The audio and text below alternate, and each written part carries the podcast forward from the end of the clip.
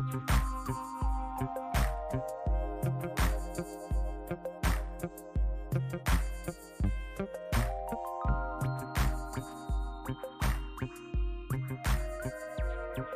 迎来到心灵历史学 Psycho History，我是各位的主持人 R Two。今天是接续的提问系列。我感冒了，所以呢声音有一点岔开，请大家今天呢就忍耐一下。今天呢我要继续讨论的问题依然是情绪这个很神秘的东西。那根据前面几集我们在讨论的一本书里面呢，我觉得其实。如果把它最简化、最简化浓缩成一句话来说，就是情绪好像可以说是意识和感官它互动出来的一种实力。但是在此时此刻呢，可能大家会把意识跟感官输入又视为是不同的东西、不同的质地的东西。但其实他们在大脑里面是一样的。只是他们的来源不同，这样子。于是呢，我就回头检讨了一下自己，就是到底是一个很情绪化的人，还是其实是一个很情绪平淡的人呢？后来我就发现，嗯，我是一个情绪很多的人，只是我以前呢不太能够掌握自己、感知到自己的情绪这样子。所以其实有时候，如果我觉得很闷，或者是呃，动力不足啊，或心情绪低落啊，其实很有可能就是因为我有一些情绪发生了，但是我却没有办法去辨识它，然后。掌握它。今天呢，我们应该就可以讲到这本书的掌握的这个章节。不过在那之前呢，我会发现说，其实我的虽然我们说情绪并不是一种反应，它不是一个模组，就是说你看到了糖果然后笑出来，这是一个微笑的模组，它每次都是一样，它并不是每次都是一样。但是呢，我会发现这个诱发我的情绪的事物可能有一种模式，而我的反应之后，就情绪发生之后的反应也会有一个模式。那我想可能就。是是因为成长的过程，我需要他吧。不然的话就没有那个保护层嘛，对不对？它很像是一层保护膜，然后可以让我不要那么受伤。但是同时呢，我发现如果呃一直持续躲在那个保护膜的后面呢，可能也会残害到我自己。因为呢，如果你一直躲在保护膜的后面的话呢，其实可能你自己的形状就不太明显了，或者是说你就不太去倾听别人，或者是说你可能就会避免冲突等等。那这个保护膜呢，很像是很像是一个手套吧，就是很像棒球手套，就是你你。如果东西飞过来的话，你就接住，然后隔了一层东西之后，你赶快把它丢出去，这样子。意思是什么呢？意思是其实真实的东西并没有跟我产生真正的触碰，没有 contact，没有碰到。那这样子的话，我有感觉到真实的世界吗？搞不好没有啊。所以我就在想说，嗯，好像我其实一直都跟世界保持着某一种距离。所以如果我要把这个保护膜或者这副手套拿下来的话呢，呃，蛮可怕的。但是或许这样子才是真正的体验到了我跟这个当下我所创造的世界吧。在另外一本书里面发现一个建议，这本书提供了一种想象的练习哦，就是说。如果想象我们的身体。然后在我们的呼吸和我们的心脏的中间呢，加一层薄薄的薄膜，就很像是一种衣服的内衬这样子。所以呢，在这个内衬底下呢是心跳，在那个上面呢是我们的呼吸。我们的呼吸就是对于外在的反射跟反应，所以呢也是情绪发生的地方。然而，我们的行为模式可能也会受它影响。但是呢，在这个薄膜以下的这个心呢，我们必须去注意到，在这个薄膜底下呢，才是我们对一切发生的事情真正反应的地方。所以呢，他可能是有别种感觉的，或者是不受影响。我觉得这是一个蛮有趣的想法，而且也是一个蛮具象化的练习，所以或许可以试看看。好的，回过头来呢，我们这几集一直在谈论的就是情绪到底是什么，它是怎么一回事。然后呢，我们选用的书是丽莎巴瑞特博士的《情绪跟你以为的不一样：科学证据揭露喜怒哀乐如何生成》（How Emotions Are Made: The Secret Life of the Brain） 这本书。那如果我要非常简单、快速的把我们前面几集所读出来的精要概念跟大家分享的话呢？我可以偷偷的告诉各位，你翻到这本书的一百七十一页，那边呢，其实有一次对这个书进行回顾的段落。我们要知道的第一个专有名词是情绪建构理论哦，这就是这本书的一个重点。那在这个情绪建构理论底下呢，它解释了在没有生物指纹这种东西的情况之下，我们的脸、我们的身体、我们的大脑，并没有一套完全大家都一样的生物指纹。在这个情况之下呢，人是怎么样经验和知觉情绪的呢？其实是我们的大脑不停的会预测和模拟来自身体内外所有的感觉输入，因此呢，大家了解这些输入的意义以及该对它做什么。这些预测会穿越我们的大脑皮层，从内感网络中的身体预算编列网络呢，一路连接到初级的感觉皮质，创造出遍布全脑的模拟。这个模拟呢，每一个模拟呢，都是一个概念的实例。这个时候呢，有了实例，实在的实，举例的例，就可以经验到情绪了。而在控制网络的帮助之下呢，整个过程呢，大脑会尽心尽力的调节我们的身体预算，好让我们保持健康、生气蓬勃。而在这个过程之中呢，我们也会影响到别人运用他们自己身体运算的方法来帮助自己生存。所以或许呢，也跟这个基因是否要传递到下一代是有关的。这就是第七章的重点。这就是大脑和身体如何创造社会现实，也就是情绪如何变成现实的一个解说。那为什么我们要讲这个建构论呢？因为其实建构理论用一个很简单的架构就理解这个物理现实和社会现实了，所以呢，我们其实就消解了那个先天和后天的辩论。其实我们是不需要讨论这个无效的命题的。那么情绪作为社会现实呢？我们来想象一个情景好了。就是说，有一个人，他很用力的踢了他的鞋子，咔咔咔这样踢在地上。这个时候呢，我觉得他在生气，而我的朋友 A 觉得那个人是很沮丧。我们两个对这个动作呢，有完全不同的解读。那这个时候我们怎么知道这个现实是什么意思呢？因为呢，我们在这个情景之下没有可以独立于观察者位置的测量，也没有办法做到具体又可靠的测量。也就是说呢，当我找不到一个客观的准则来计算出这个准确性的时候，我们就只会留下共识，公共的共认识的事。那这点呢，就证明了我们现在在处理的问题，其实是一个社会现实，而非物理现实的这个证明。这是这本书给我们的理由。另外一个举例是很经典的一个提问：有一棵树在森林中倒下了，请问它有没有发出声音？尝试的回答会是说有吧，但科学上的回答会说是没有。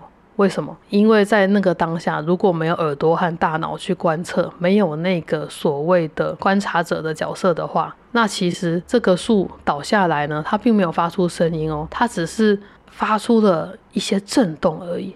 因为所谓的声音是大脑去阅读了这个震动的声音，来解释成说啊，这是树摩擦了空气还有其他树叶的声音。再者，如果今天有一个大脑，它并没有树的概念的话，听到这个“叉叉叉”的声音呢，它也没有办法辨识出来那是一棵树倒下的声音，那就是会是它的记忆盲区的一种声音，就也就是一种噪音而已，无法解读。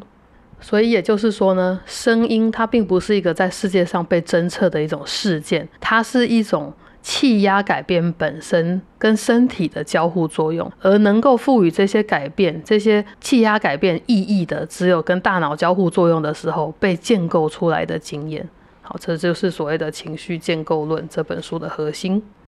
回过头来讨论现实是什么的话，一般大家会比较习惯科学家的解释，对不对？科学家会说现实是分子、原子、质子啊。然后呢，人类消失的话，他们也都还存在，因为呢，分子、原子、质子是一种独立于知觉者的种类，所谓的 perceiver independent categories。所以呢，哲学家就会说，这种人类消失，他们也都还在的东西，是一种本体的客观 ontological objective。我们又回到了一个经典的笑话：是你想要吃像咖喱的大便，还是你想要吃像大便的咖喱？这个东西呢，到底你吞不吞得下去？一个东西究竟是大便还是咖喱呢？完全取决于你这个 perceiver 知觉者去决定，对吗？接下来呢，这本书继续讨论社会现实是怎么样成为现实的。其实呢，人类有两种能力让情绪可以变成人类的现实。第一种是所谓的集体意向性 （collective intentionality），第二种是语言。就是我们所说的话，集体意向性呢，它是一种共享的知识，它是一种 knowledge。例如大家很熟悉的举例，钱。如果我们今天同意贝壳这么大的贝壳是十块的话，我们就知道它是十块；而这么小的贝壳是一块的话，我们就会知道它是一块，因为我们共享了这个知识。但如果我们今天不是使用贝壳，我们使用的是铸造厂做出来的硬币，才能表示一块、五块、十块的话呢，就是我们同意在我们的国家使用长得像这样子的东西是钱，而我们。们去别的国家呢，就必须使用长得像别的样子的东西才是钱。所以呢，这就是一种共享的知识。其他的抽象知识当然还有像是幸福，每个文化对幸福的定义跟感受呢，可能有些微的差异，但是基本上在一个比较接近的地方。那再者呢，是语言，语言言语为什么那么重要？因为话语字词呢，它会形成概念，所以呢，这两个加起来呢，就会使实力呢去发挥它作为实力的一种功能。这个功能来自什么呢？这个功能来自三件事情，就是所谓的情绪的概念啊，它跟所有的概念一样，就是概念会产生意义嘛。再者就是呢，概念呢，它会指定出行动。最后呢，概念呢会调节个人的身体预算。以上三点呢，情绪所造成的功能呢。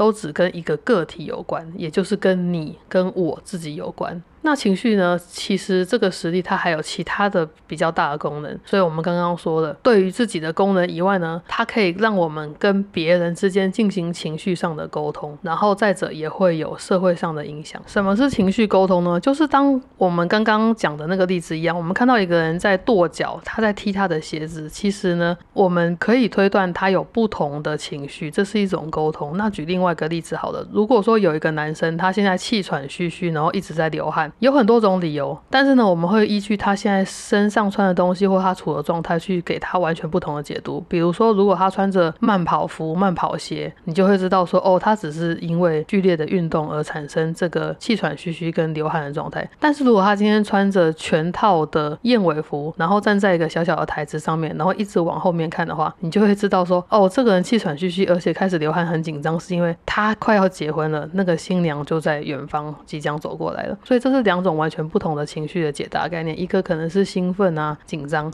另外一个呢可能就是呃亢奋啊、疲惫等等。所以呢，情绪。它有沟通的功能。再者是社会影响的话，就是说，当我们这些东西形成一种概念，比如说刚刚说的兴奋或者是精疲力竭，在人类交互影响之下呢，我们就能够为他人创造经验了。也就是说，像所有的小宝宝都是这样学会的。你跑跑跑很喘，然后跟他说：“哦，天哪，我现在气喘吁吁，觉得非常的疲惫。”然后他就学起来了哦，这样子身体的表现是所谓的疲惫的展现。所以呢，如果我们把概念跟功能总结来说的话，就是说我们需要情绪的概念才能够经验或知觉到相关的情绪。这个概念是一个必需品。如果没有恐惧的概念，就没有办法体验恐惧；没有难过的概念，就没有办法从另外一个人身上知觉到难过。所以呢。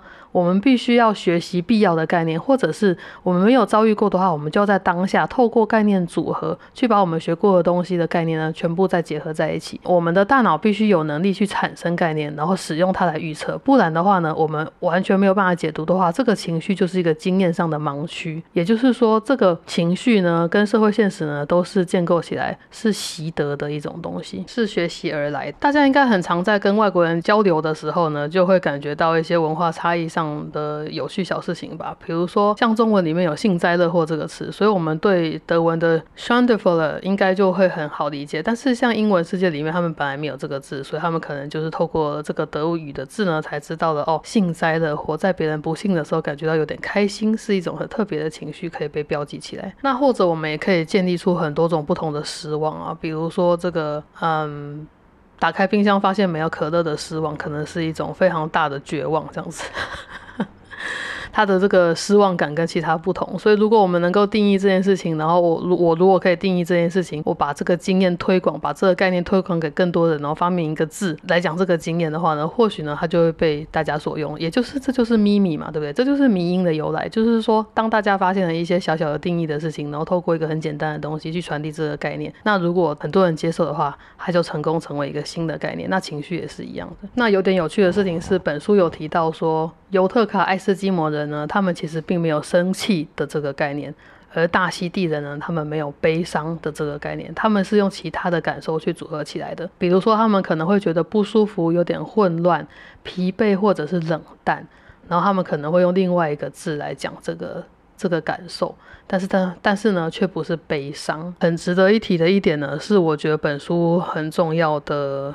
有提点的一件事情。它在一百六十九页，虽然非常短，但是呢，我觉得很重要的事情是，这个情绪方面的科学研究，多数都还是用英文来进行的，就是说以英文所书写的这个研究，呃，这个知识的发展的概念呢。其实是比较主流的。这样子的话呢，我们的情绪研究其实就已经被限制在英文的分析架构里面了。所以其实啊，有一些字眼它并不是普世的人类概念，或者是说有一些他们分得很模糊的字呢，在其他文化里面分得更细。那也就是说呢，这些我们回过头去想这些情绪的词，比如说 disgust。Fear 或 shame 这些字呢，我们在二十世纪使用这些英文的方式，明显跟十七世纪是不同的吧？对吧？也就是说，我们所使用的这些用法的真正的定义呢，是大概二十世纪才整个确定下来的。那那个时期是什么呢？其实是帝国主义的年代。也就是说，这些词呢是一种现代化的过程。如果我们去看十七世纪以前的古书，其实对于 passion。这个字或感性 sensibility 这个字，其实我们就会知道说它是跟现代完全不一样的意思。那既然这样子的话呢，我们现在在讨论的 passion 跟 sensibility 又是什么呢？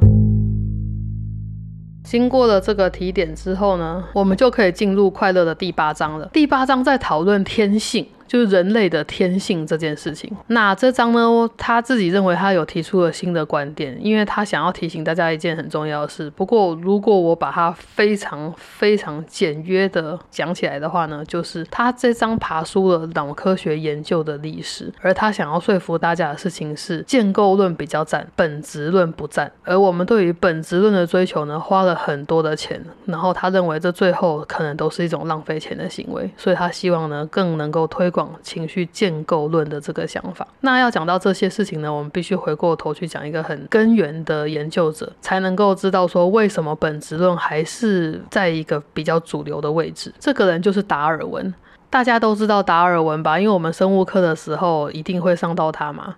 然后呢，他的他的成就是什么呢？达尔文的成就，就我们的作者认为呢，是他成功的用演化这个概念，把生物学从本质主义的潜质中摆脱出来了。也就是说，对达尔文来说，各个物种都是概念的种类，它们彼此是相异的、独特的个体所组成的一个族群，它们的核心并没有所谓的本质，它们是一个族群、一个类别。理想中完美的狗狗并不存在，只有各式各样所有的狗狗。狗统计起来的总结才是狗狗这个群体，而在这个族群之中，没有任何的特征是所有个体的最充分、最必要，甚至典型的特征。所以呢，这就被称为是族群思考。这个观察呢，是达尔文演化论里面的中心思想。族群思考的重点就是变化。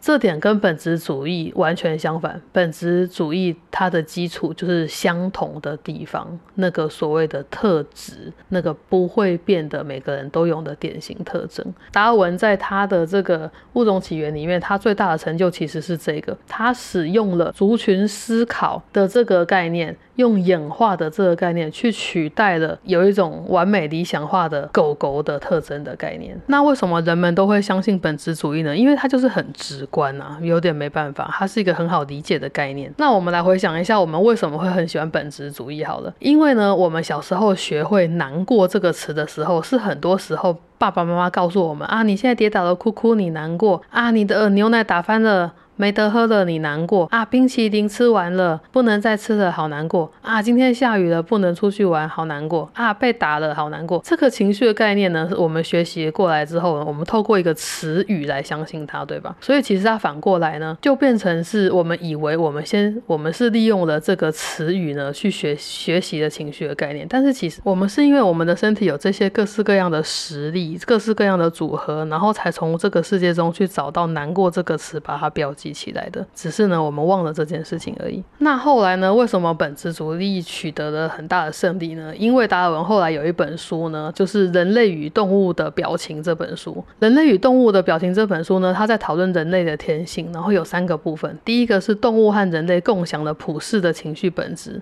第二个，我们无法控制情绪在脸部和身体的表达。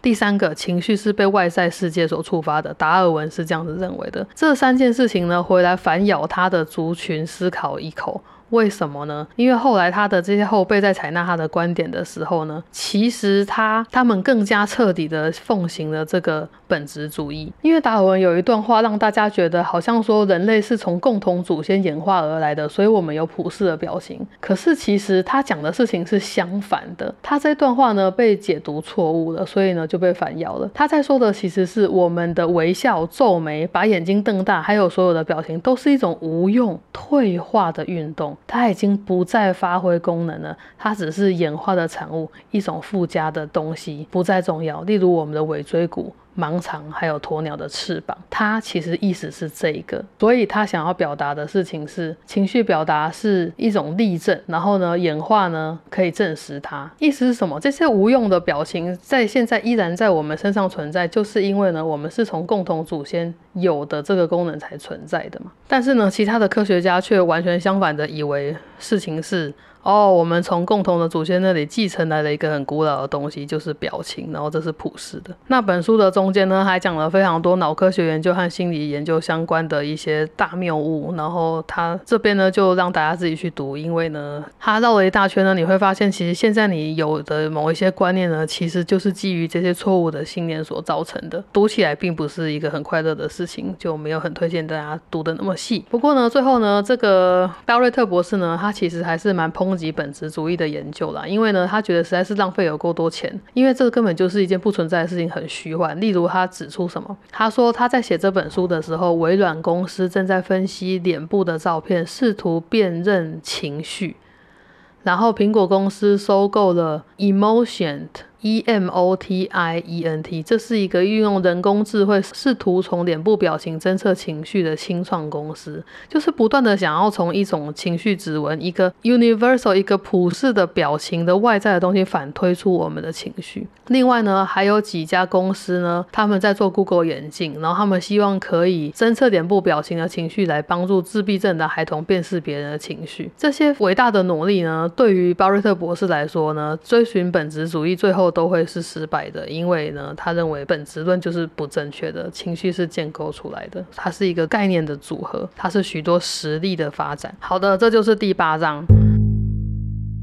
接下来的第九章呢，可能是我最推荐大家读的一章。就是如果说你整本书呢都没有要念的话呢，你可以直接把第九章直接拿起来读一下，然后就结束这回合这样子。因为呢，这章叫做掌控你的情绪，这就是我想要读这本书大概最大的目的之一吧。我觉得我自己对掌控情绪的定义是这样的，我觉得这是一种了解自己为什么会这样感觉，然后把自己从这些情绪中、这些实力、这些行动被指定的行动中辨识出来的一种方法。那如果是这样子的话，并不是说你很清明哦，什么你有理智跟你的情绪分开，不是的，理智跟情绪是一样的东西。我现在在经历什么？然后我为什么这样做？那如果我不希望以后也这样做的话呢？我就可以不要这样感觉，我去改变我的认知，我就可以改变我的经验，改变我的经验，我就可以改变我的行动嘛。好，所以这就是我想要掌控的这个理由。那在这章呢，就进行了哲学还有玄学的讨论。不过呢，他非常非常的科学家，他基本上还是很踩在这个科学家的角度的，他没有很没有很幸福哲学跟玄学的讨论，他只是说他们之间有共同性。然后再呢，再来呢，是这章最棒的事情是给大家很多执行的步骤。很实在的 SOP 是可以去执行的事情。好，所以呢，如果我们想要做到改变，我们就必须觉察自己，对不对？那要觉察自己呢？如果我们在比较灵性的这个角度经验来说的话呢，就会啊，很多人可能就会透过什么呃静心打坐冥想啊来觉察自己。但其实呢，不太需要啦。你只要在任何生命中的每一刻稍微停下来呼吸，专注在自己的呼吸，想想看你自己是谁的时候呢，其实你就可以觉察到你自己了。那对于鲍瑞特博士而言，呢，掌控情绪最基本的功夫就是保持你的身体预算在良好的状态。什么是身体预算良好状态？就是你要有睡好，你身体里面这些健康的营养呢都要存在。所以呢，你的大脑就会好好的去调整你的心跳速率、呼吸、血压、体温、荷尔蒙、新陈代谢，这些都需要校准才能够调整。如果说没有好好的校准的话，预算就会整个乱掉。那如果你的整个身体的编列预算的时候就已经乱掉了，那要怎么样去做出好的调节呢？这是不可能的。那要怎么样让身体保持很良好的预算编列的状态呢？它有六点。第一个是，请你健康饮食、规律运动、充足睡眠。好，听起来像每个人的妈妈在念你的事情。不过呢，他说从生物学的角度来说呢，没有什么事情可以取代这三件事情：健康饮食、规律运动、充足睡眠。第二个呢是找人。帮你按摩，人与人的接触是对健康有益的，它可以从我们的内感网络去改善身体预算，尤其是你很强力的运动之后，按摩会特别有帮助，因为它会减少你的发炎，让你的这些微小的撕裂伤更快痊愈。跟这个按摩类似的动作是瑜伽，好，瑜伽也很推荐。第三个方法是，请你定期去安静、空旷、充满绿意和自然光的地方，重点是自然光跟空旷。然后呢，如果你没有定期去这些地方，没有办法去的话呢，他就建议说，你可以放一点室内的盆栽，让自己至少可以接触一些绿意。也就是环境因素，其实对身体预算的重要性还是很重要的。第四点呢，就推荐说，你去读一些引人入胜的小说，或看一个非常让你想要追一整夜的影集。啊，不对，好像不能不能熬夜嘛。好，所以呢，就是你可以在一个一定正常的时间内呢，去追一个很精彩的电影，因为呢，他认为这是一种心理上面的远足，好像让你的心呢出去走一走这样子。第五点呢，是请你定期跟朋友共进午餐，而且轮流请客，因为给予和感激都能够让我们去参与双方的身体预算的编列，所以呢，我们轮流请客的话，彼此都会获益。这次我请，你就会知道说下次一定要一起吃饭，因为下次他请。然后他请了之后呢，又要知道下次要一起吃饭，因为我要请。而且呢，这样子我们彼此会有真正实质上身体预算上面的互动。最后呢，如果你有很多条件的达成，然后你的身体状态、身心状态是好的话呢，他会建议你可以养一只宠物，因为宠物会给你无条件的崇拜、爱，还有触摸。诶，这个猫猫是爱你啦，不过 猫可能就没有无条件的崇拜了，狗狗可能比较多，或者是好，大家可以想一下你想要什么宠物。再者呢，就是呢，发挥你的嗜好，把你那些无用的嗜好拿来发挥一下，比如说编织啊，或者是你平常觉得没什么用的数字化啊、涂颜色啊，其实可以让你平静沉静的话呢，它都很推荐，这些都可以来改变你的身体预算，让它变得更健康。好的，那么接下来呢，我们要如何掌控改善情绪的下一个大步骤？就是我们要提高我们的情商，emotional intelligence（EI）。大家都有读过 EQ 那本书，对不对？就是那个时候，丹尼尔高曼卖到，我觉得全台湾卖最好的书吧，好到每一本二二手书店里面都有三十五本这样子。这个所谓的高情商呢，大家当然是因为觉得说会对于这个工作会有杰出的表现嘛，或学业、事业、社会，只要高情商的人都能够表现好。也就是说，他会觉得感觉棒透了，感觉棒透了，相对于呢，就是一种感觉乱糟糟。那情商呢，就是这个大脑在特定的情境底下，在现在这个状况最有用的情绪概念来建构出来的实力。所以呢，我们能够准确的去侦测他人的情绪，然后在适当的时候感觉到适当的感受，比如说快乐或悲伤。那要怎么样能够去建构比其他人更细致的情绪经验呢？其实他会推荐说，你要去获得很多新的方法，你要刺激你的大脑获得新的情绪概念的话呢，你就必须帮自己建立很多新的概念，比如说旅行、阅读、看电影、尝试不熟悉的食物，尽可能的收集各种经验呢，就会可以形成新的概念。第二个呢，就是学习新的语言，因为新的语言会有新的字词以及新的概念直接输入到你的脑袋里面。第三点呢，就是去结合社会现实和概念组合的力量，来试图发挥发明自己的情绪概念。比如说我刚刚说的，打开冰箱没有看到可乐的一种失望，或者是说呢，有一种兴奋，可能是走进炸鸡店闻到那个香味的啊的那个兴奋。就是你去定义出这些非常非常细微的东西，并且给它一个词，就好像。像是在学画画的时候，你可以看出颜色之间细致的区别一样，就是同样的蓝，从深到浅。你越看，你就可以越看得出来它们之间深浅的差异。那这样有什么好处呢？就是说，它可以帮你新帮你重新架构你的情境。如果你有新的概念、新的感觉，你遇到你原本害怕或紧张的状况，你就可以重新诠释它。假设你害怕蜘蛛，好了，你看到蜘蛛本来会很觉得很恶心，就想要逃走。但是如果你现在看到蜘蛛，把你的感觉分类出来，你可以很客观的对自己说，在我面前有一只很丑的蜘蛛。它有个恶心，让我抓狂。不过它长得也是挺奇妙有趣的。此时此刻，你就为了你的行动找出了一个有用的分类，而且呢，做出了一个不同的反应，这样子，你可能就不会觉得说我要立刻离开房间，我没有办法跟他相处在一起。你可能会觉得我离他远一点就好了，然后我也不需要把他杀死。最后还有一个可以改变自己情商的方法，就是每天记录自己的正向的经验。当你去想今天遇到什么好事情的时候呢，你的内心就会这些事情就在你心里的世界模型之中脱颖而出。而时时刻刻这样做，每天这样做的话呢，其实你就会养成一种比较正向的态度。然后呢，我们就为自己创造一个比较正向的现实。所以这里听起来很像是那个吸引力法则，对不对？就是所谓的我是有钱的，我是快乐的，我身边都是喜欢的人。这种正向的说法呢，然后来自自己的正向经验，然后才能够继续吸引出这些正向的字回来。最后一个提升高情商的方法呢，就是请记得动动你的身体，请不要把你的身体一直维持在静止不动的状态，请记得起来，做出不同的姿势，不一定是一个真正的运动，你你可能只需要在你的房间走动，或下楼走动，或者是在呃一个很狭小的客厅去试图做一些瑜伽的动作呢，都有助于马上改变你现在的感受。最后，他提到两个最高阶的行动。第一个呢，是如果你有时间，并且有那个意图的话呢，你就可以真的去试试看冥想 （meditation）。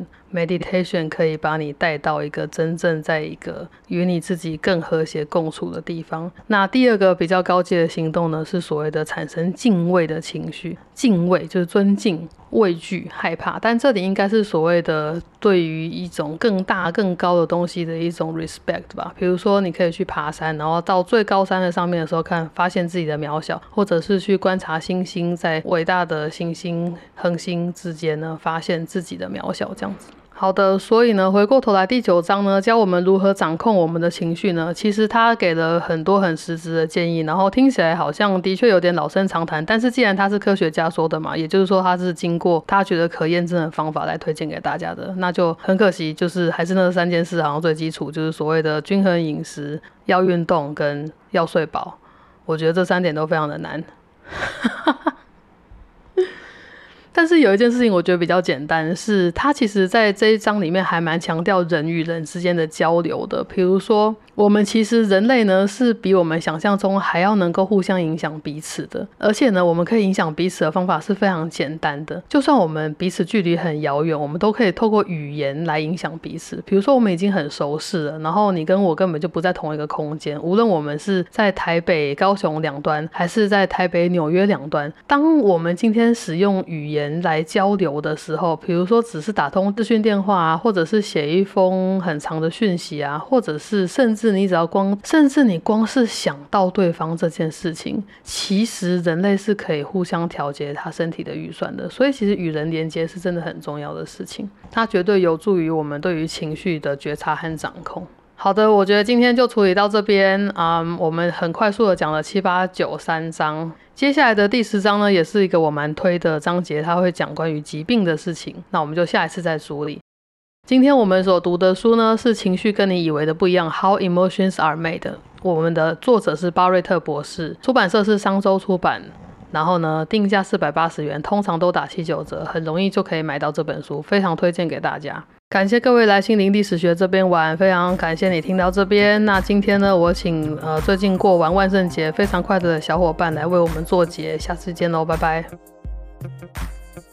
谢谢大家来这边玩，如果要聊天可以去 IG，请按下楼留言，请按赞、留言、加分享、订阅频道、开启小铃铛，感恩。心灵历史学，下次再见，拜拜，I love you。